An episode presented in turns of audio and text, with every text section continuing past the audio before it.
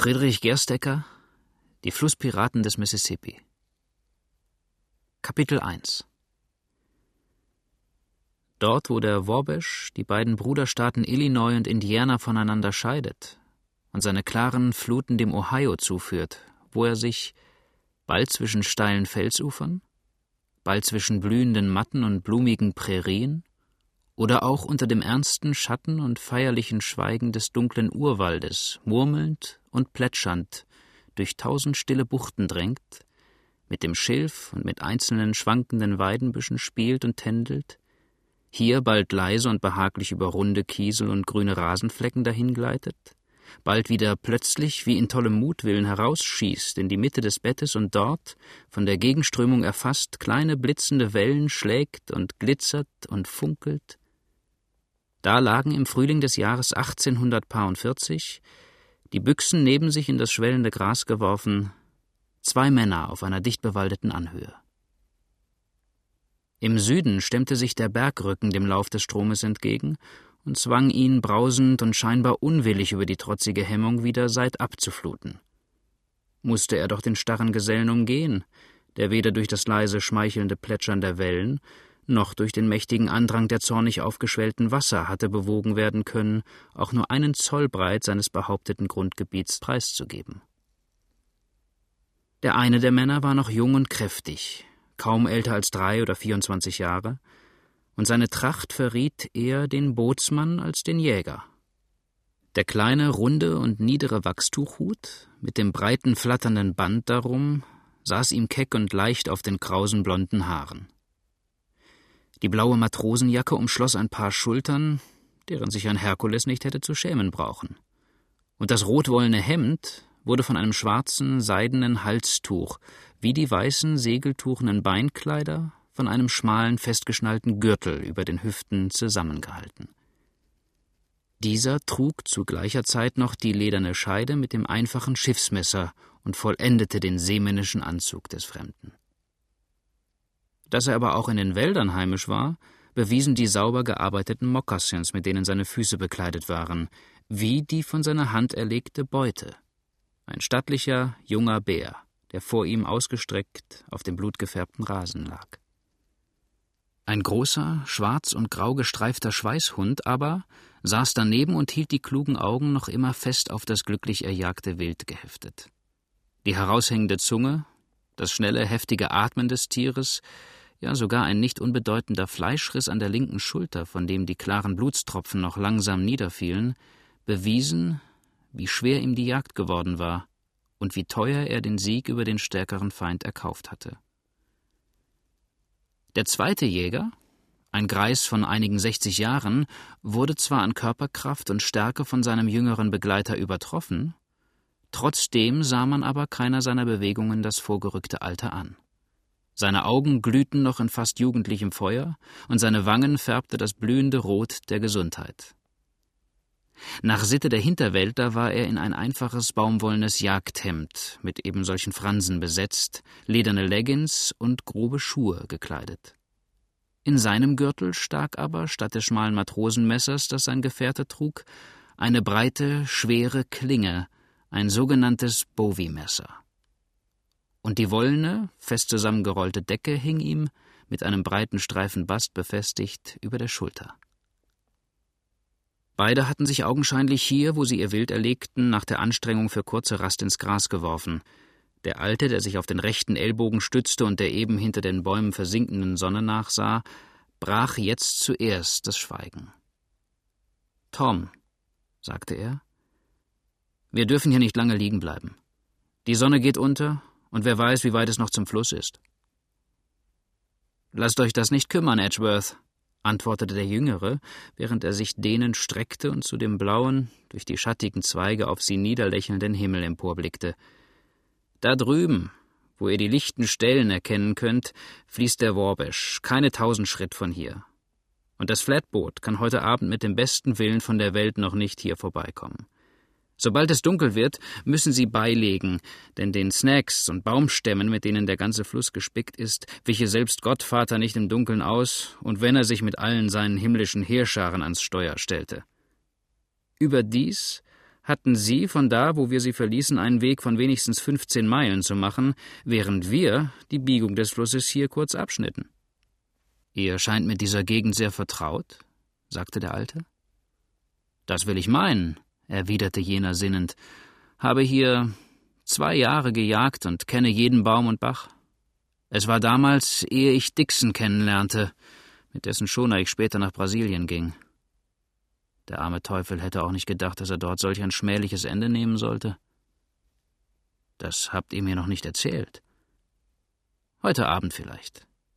Jetzt, denke ich, schlagen wir ein Lager auf und gehen dann mit Tagesanbruch zum Fluss hinunter, wo wir warten können, bis unser Boot kommt. Wie schaffen wir aber das Wild hinab? Wenn es auch nicht weit ist, werden wir doch tüchtig dran zu schleppen haben. Äh, das lassen wir hier, rief der Jüngere, während er aufsprang und seinen Gürtel fester schnallte. Wollen die Burschen Bärenfleisch essen? So mögen sie sich's auch selber holen. Wenn sie nun aber vorbeifahren. Denken nicht dran, sagte Tom. Überdies weiß Bill, der Steuermann, dass er uns hier in der Gegend erwarten muss, falls wir nicht früher eintreffen. Also haben wir in der Hinsicht keineswegs zu fürchten, dass wir sitzen bleiben. Wetter noch einmal. Das Boot wird doch nicht ohne seinen Kapitän abfahren wollen. Auch gut, sagte der alte Edgeworth, während er dem Beispiel seines jüngeren Gefährten folgte und sich zum Aufbruch rüstete. Dann schlage ich aber vor, dass wir die Rippen und sonst noch ein paar gute Stücke herausschneiden, das übrige hier aufhängen und nachher dort links hinuntergehen, wo dem Aussehen der Bäume nach ein Bach sein muss. Frisches Wasser möchte ich für die Nacht doch haben. Diese Vorsicht war nötig. Die Männer gingen schnell an die Arbeit, um die kurze Tageszeit noch auszunutzen.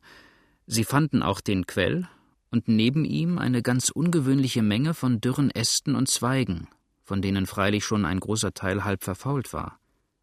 Das meiste davon ließ sich aber noch trefflich zum Lagerfeuer benutzen, und an der schnell entzündeten Glut staken bald die Rippenstücke des erlegten Bären, während die Jäger, auf ihren Decken ausgestreckt, der Ruhe pflegten und in die züngelnden Flammen starrten.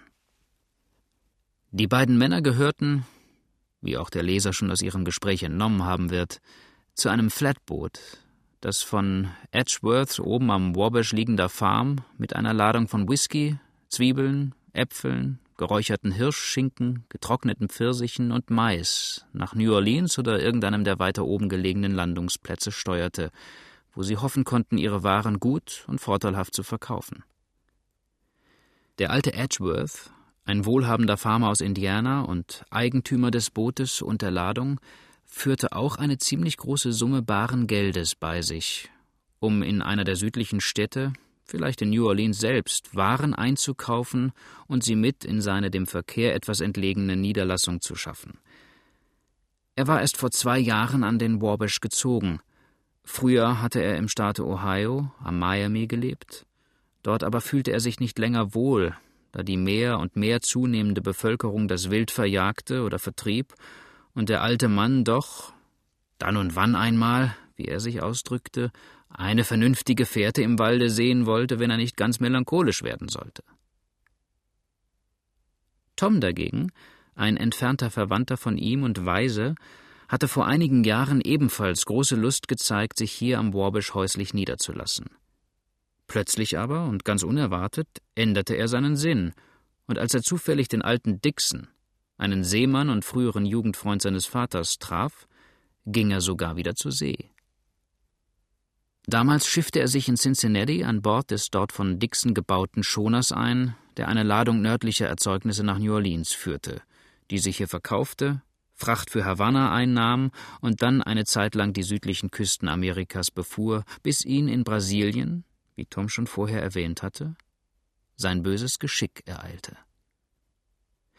Wenn nun auch erst seit kurzem von seinen Kreuz- und Querzügen zurückgekehrt, so schien ihm die Heimat doch wenig zu bieten, was ihn fesseln konnte.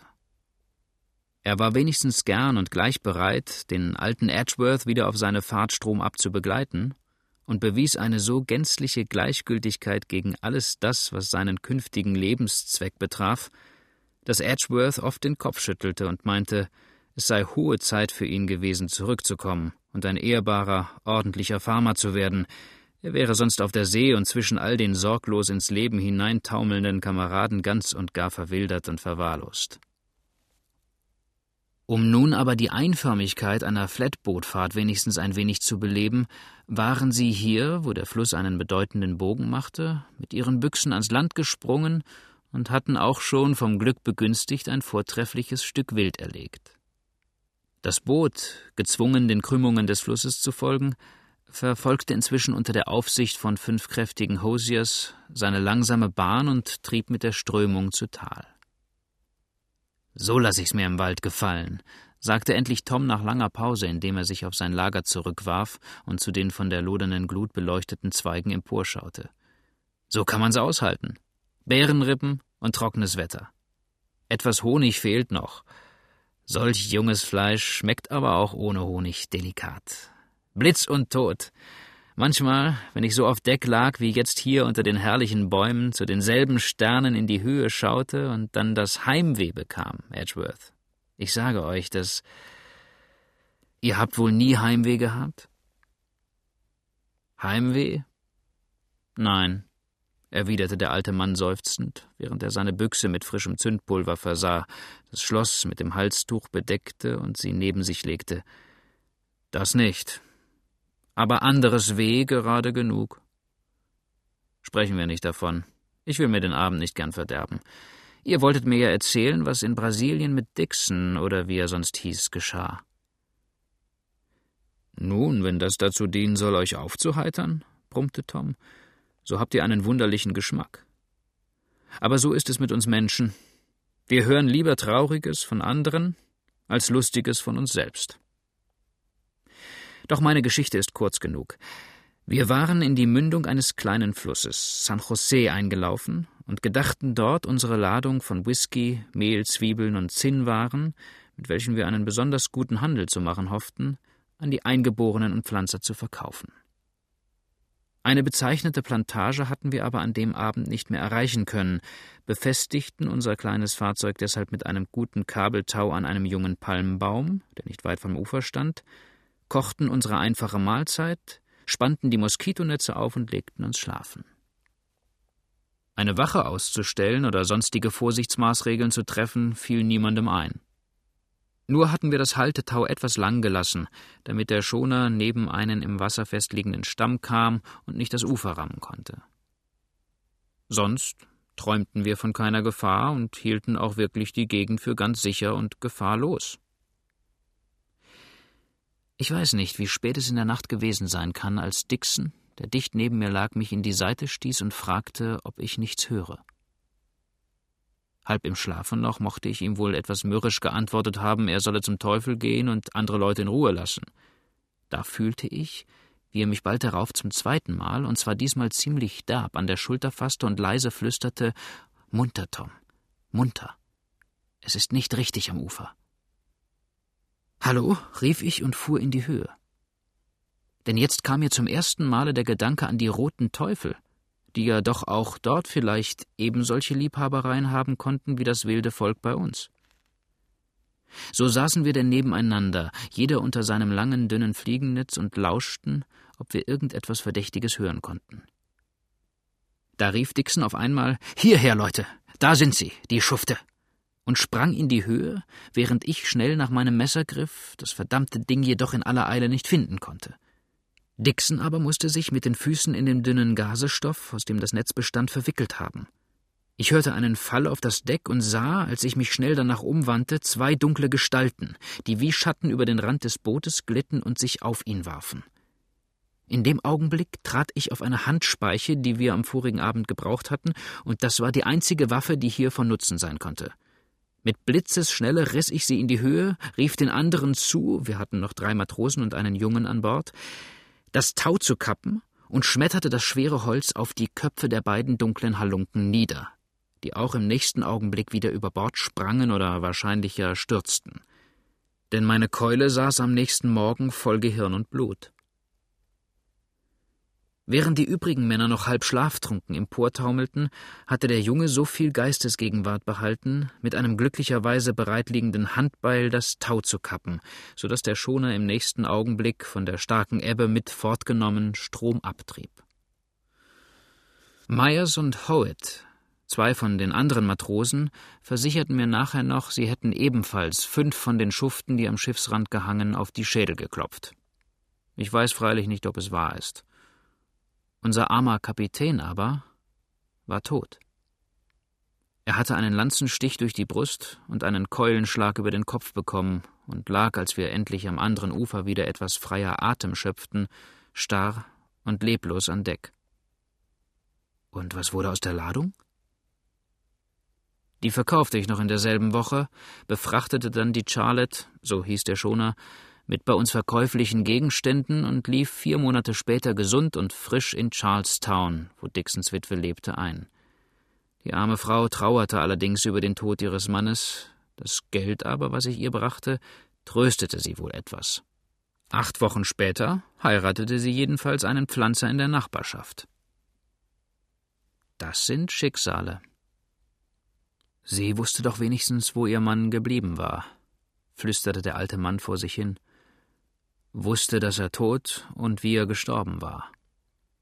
Wie manche Eltern harren aber Monde jahrelang auf ihre Kinder, hoffen in jedem Fremden, der die Straße heraufwandert, in jedem Reisenden, der nachts an ihre Tür klopft, das geliebte Antlitz zu schauen und müssen sich am Ende doch selbst gestehen, dass sie tot, lange, lange tot sind und dass Haifisch oder Wolf ihre Leichen zerrissen oder ihre Gebeine benagt haben. Ja, du lieber Gott, sagte Tom, indem er, um ein etwas lebhafteres Feuer zu erhalten, einen neuen Ast auf die Kohlen warf. Das ist eine sehr alte Geschichte.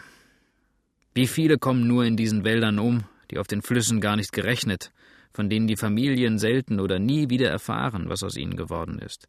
Wie viele Tausende gehen auf der See zugrunde. Das lässt sich nicht ändern. Und so oft ich auch in Lebensgefahr gewesen bin, daran habe ich nie gedacht. Manchmal kehren sie aber auch wieder zu den ihren zurück, sagte der Alte mit etwas freudigerer Stimme.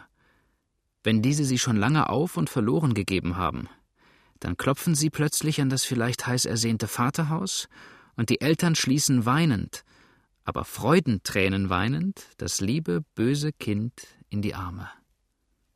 Ja, erwiderte Tom ziemlich gleichgültig, aber nicht oft.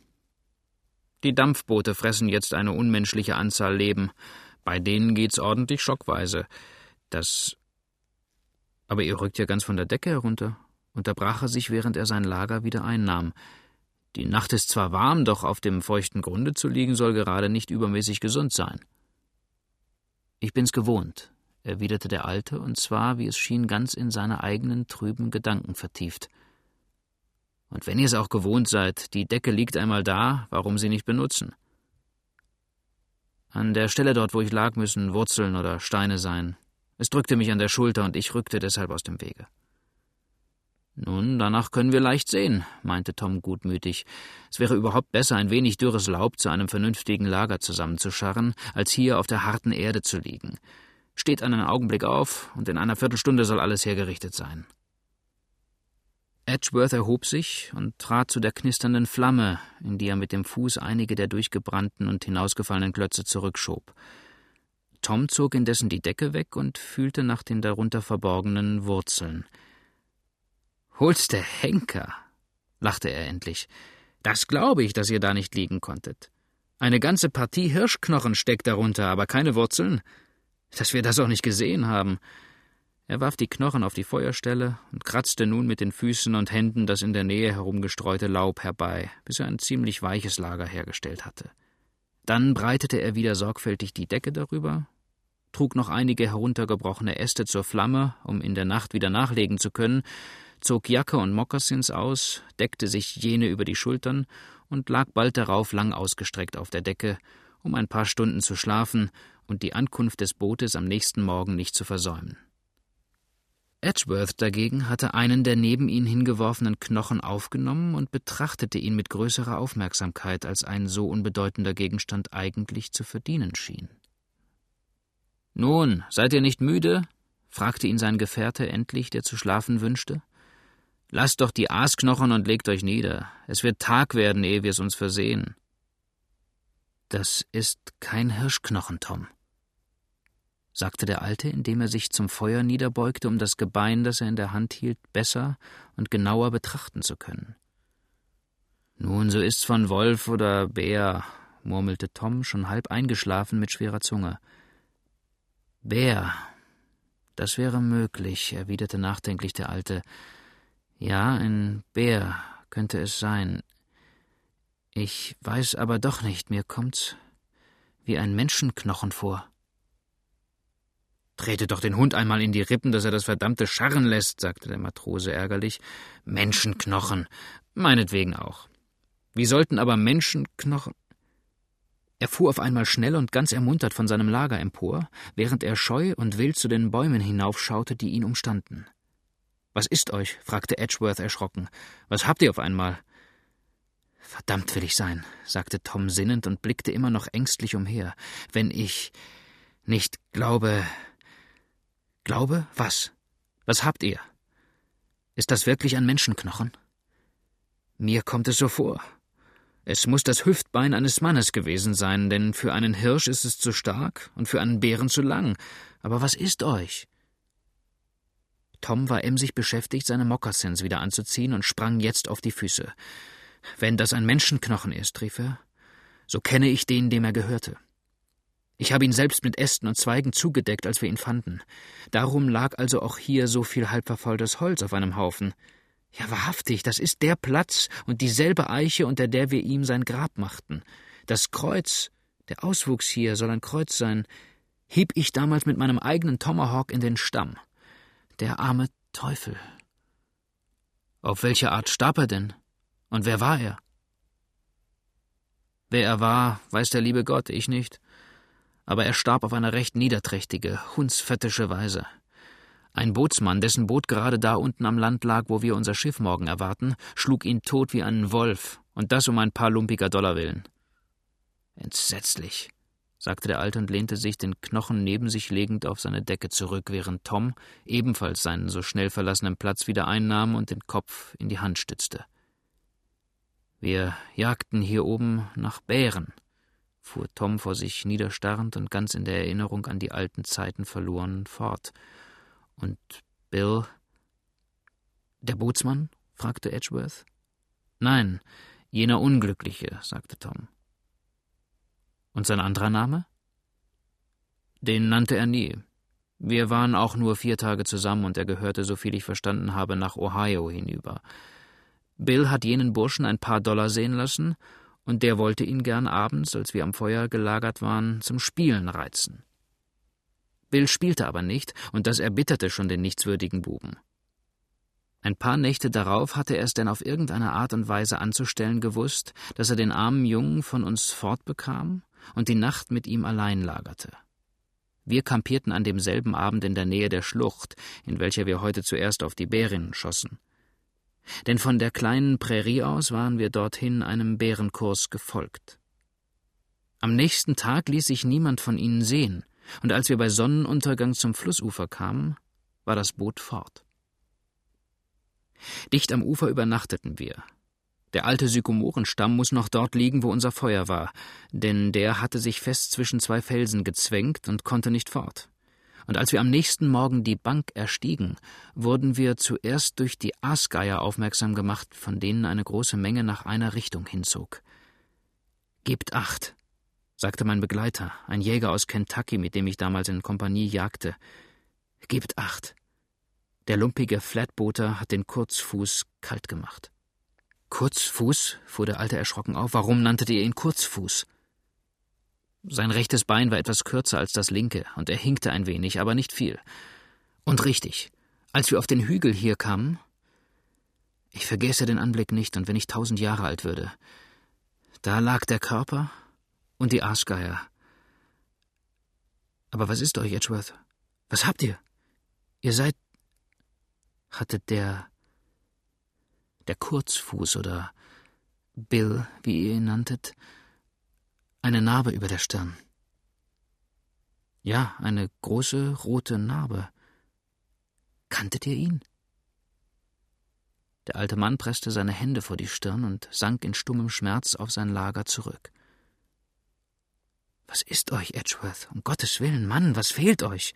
rief der Matrose jetzt wirklich erschrocken emporspringend. Kommt zu euch. Wer war jener Unglückliche? Mein Kind, mein Sohn, schluchzte der Greis und drückte seine eiskalten, leichenartigen Finger fest vor die heißen, trockenen Augenhöhlen. Allmächtiger Gott, sagte Tom erschüttert, das ist schrecklich. Armer, armer Vater. Und ihr begrubt ihn nicht? fragte der Alte endlich nach langer Pause, in der er versucht hatte, sich ein wenig zu sammeln. Doch, er bekam ein Jägergrab, antwortete leise und mitleidig der junge Mann. Wir hatten nichts bei uns als unsere kleinen indianischen Tomahawks, und der Boden war dürr und hart da. Aber ich martere euch mit meinen Worten. Erzählt nur weiter. Bitte, lasst mich alles wissen, bat flehend der Vater. Da legten wir ihn hier unter diese Eiche, trugen von allen Seiten Stangen und Äste herbei, dass kein wildes Tier, wie stark es auch gewesen, ihn erreichen konnte, denn Bären lassen die Leichen zufrieden. Und ich hieb mit dem Tomahawk noch zuletzt das einfache Kreuz, hier in den Stamm. Edgeworth starrte still und leichenblass vor sich nieder. Nach kurzer, peinlicher Pause richtete er sich aber wieder empor, schaute zitternd und traurig umher und flüsterte wir liegen hier also auf seinem Grab, in seinem Grab. Und mein armer, armer William musste auf solche Weise enden. Doch seine Gebeine dürfen nicht so umhergestreut länger dem Sturm und Wetter preisgegeben bleiben. Ihr helft sie mir begraben, nicht wahr, Tom? Von Herzen gern, nur wir haben kein Werkzeug. Auf dem Boot sind zwei Spaten und mehrere Hacken. Die Leute müssen helfen. Ich will meinem Sohn, und wenn auch erst nach langen Jahren, die letzte Ehre erweisen. Es ist alles, was ich für ihn tun kann. Sollen wir unser Lager lieber auf der anderen Seite des Feuers machen? fragte Tom. Glaubt ihr, ich scheute mich vor der Stelle, wo mein armes Kind vermoderte? sagte der Greis. Es ist ja auch ein Wiedersehen, wenngleich ein gar schmerzliches. Ich glaubte an seinem Herzen noch einmal liegen zu können und finde jetzt seine Gebeine umhergestreut in der Wildnis. Aber gute Nacht, Tom. Ihr werdet müde sein von des Tages Anstrengungen. Wir wollen ein wenig schlafen. Der anbrechende Tag finde uns erwacht und mit unserer Arbeit beschäftigt. Sicherlich nur, um den jüngeren Gefährten zu schonen, warf sich der alte Mann auf sein Lager zurück und schloss die Augen. Kein Schlaf senkte sich aber auf seine tränenschweren Lider, und als der kühle Morgenwind durch die rauschenden Wipfel der Kiefern und Eichen säuselte, stand er auf, fachte das jetzt fast niedergebrannte Feuer zu heller, lodernder Flamme an und begann bei dessen Licht die um das Lager herum verstreuten Gebeine zu sammeln. Tom, hierdurch ermuntert, half ihm schweigend bei seiner Arbeit und näherte sich dabei dem Platz, wo Wolf, etwa dreißig Schritt vom Feuer entfernt, zusammengekauert neben einem kleinen Ulmenbusche lag. Obgleich die beiden sonst sehr gute Bekannte waren, empfing ihn der alte Hund doch sehr unfreundlich und knurrte mürrisch und drohend. Wolf, schämst du dich nicht, Alter?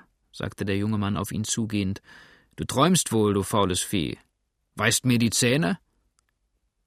Der Hund beruhigte sich jedoch selbst durch die Anrede nicht und knurrte nur stärker, wedelte aber auch dabei leise mit dem Schwanze, gerade als hätte er sagen wollen, ich kenne dich recht gut und weiß, dass du ein Freund bist, aber hierher darfst du mir trotzdem nicht. Tom blieb stehen und sagte zu Edgeworth, der auf ihn zukam, Seht den Hund an. Er hatte etwas unter dem Laub und will mich nicht näher lassen. Was es nur sein mag. Edgeworth ging auf ihn zu, schob leise seinen Kopf zur Seite und fand zwischen den Pfoten des treuen Tieres den Schädel seines Sohnes. Wobei Wolf, als jener die Überreste des teuren Hauptes seufzend emporhob, an ihm hinaufsprang und winselte und bellte. Das kluge Tier weiß, dass es Menschenknochen sind, sagte der Matrose. Ich glaube beim ewigen Gott, er kennt die Gebeine, rief der Greis erschrocken. Bill hat ihn aufgezogen und ging von dem Augenblick an, wo er laufen konnte, nie einen Schritt ohne ihn in den Wald. Das ist ja nicht möglich. Die Gebeine können keinen Geruch behalten haben. Wie alt ist denn der Hund? Acht Jahre, aber so klug wie je ein Tier einer Fährte folgte, sagte der Greis. Wolf, Komm hierher, wandte er sich dann an den Winselnden. Komm her, mein Hund. Kennst du Bill noch, deinen alten, guten Herrn?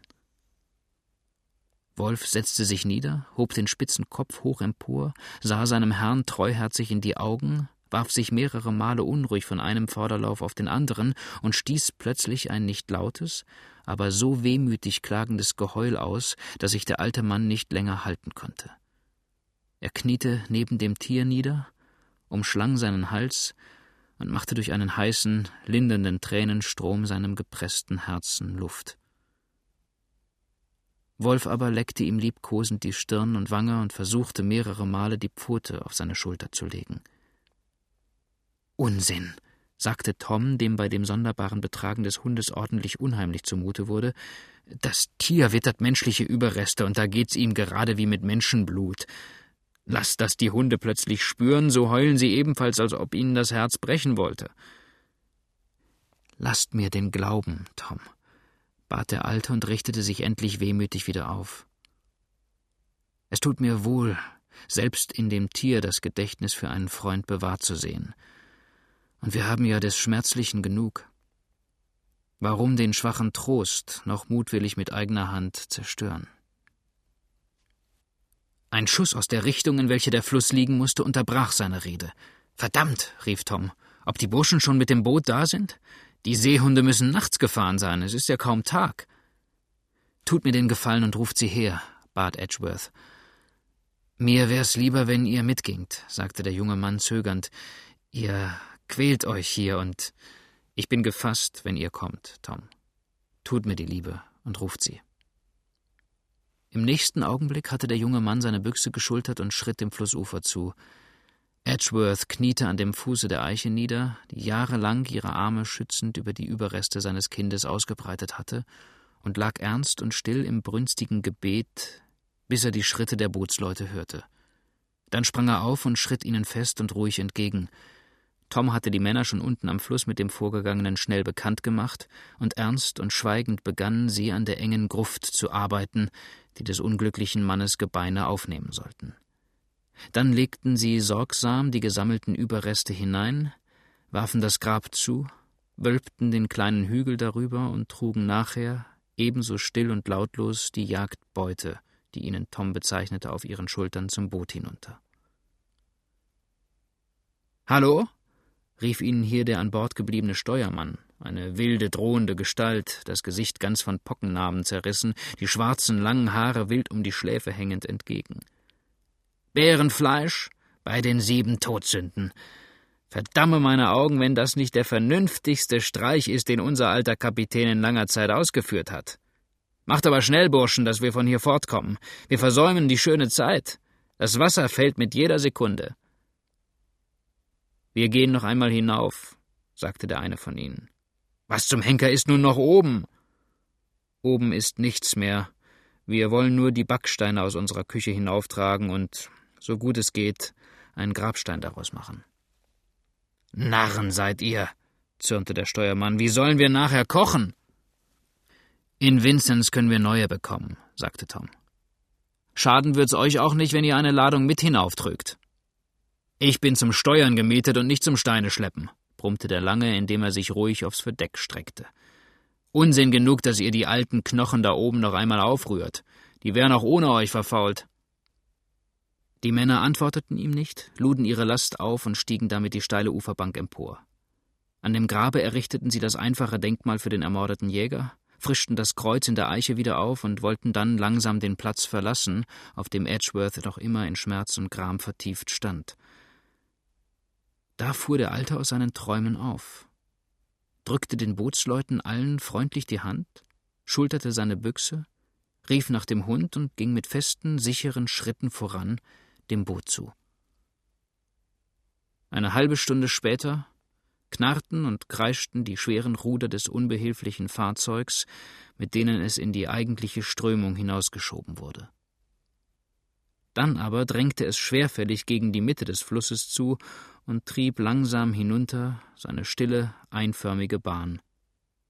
Wie es aber nur erst einmal in Gang und richtig in der Strömung war, hoben die Bootsleute ihre Finnen, wie die langen Ruder solcher Boote genannt werden, an Deck und streckten sich selbst nachlässig und behaglich auf den Brettern aus, um die ersten Strahlen der freundlichen Morgensonne zu genießen, die jetzt eben in all ihrer schimmernden Pracht und Herrlichkeit über dem grünen Blättermeer emportauchte.